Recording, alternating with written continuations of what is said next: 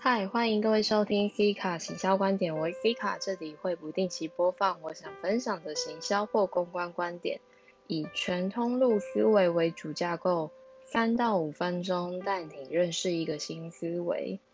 今天想与各位分享的是百货业的战斗生存法则。最近因为疫情的关系，其实大家也都还蛮听话的，不太会去逛太多的地方，除了双北的市场跟全联吧。呃，另外也想要感谢昨天讲的那个南下的双铁。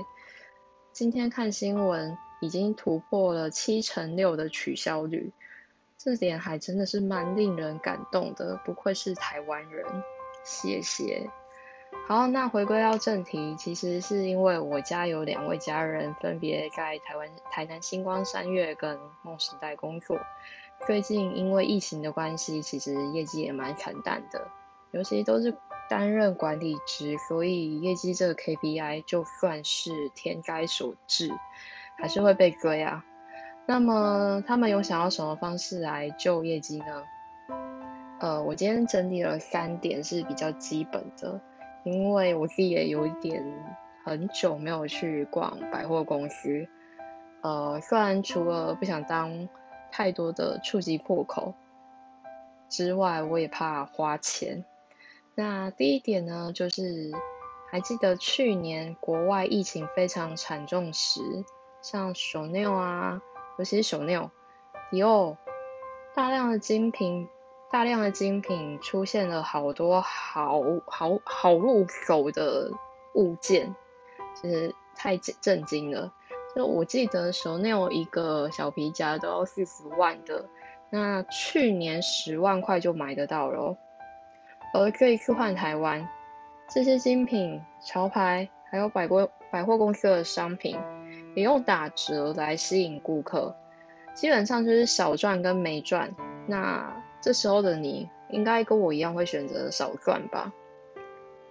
那第二点就是呢，直播，运用各种平台直播，那让宅在家的你看得到，那直播上面来吸引受众的注意。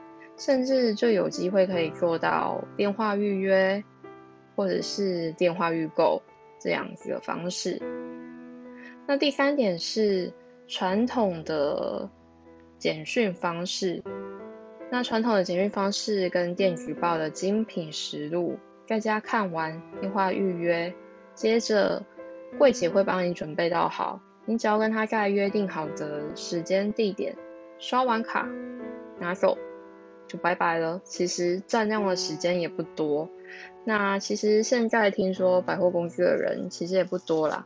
那我也记得海底捞也做一件蛮酷的事，就是你跟他订阅，你可以在他们该店面的 line 去订餐。那订餐之后，在约定好的时间，他会在门口等你。其实我也觉得这件事是非常贴心的。大家都因为疫情而重挫了不少，尤其是呃业绩啊，甚至是有一些公司就因为这样子而倒了。我也有朋友被裁员了，所以还有办法想的时候呢，大家就努力去想。那如果你还有点余裕的话，也欢迎可以多多消费，振兴我们的经济。好的，今天的录录制有点拉开，但我最近想要走一种随性的路线。那如果你喜欢的话，就订阅我。有任何问题留言告诉我。我们明天应该还是会继续一日一分享。拜拜。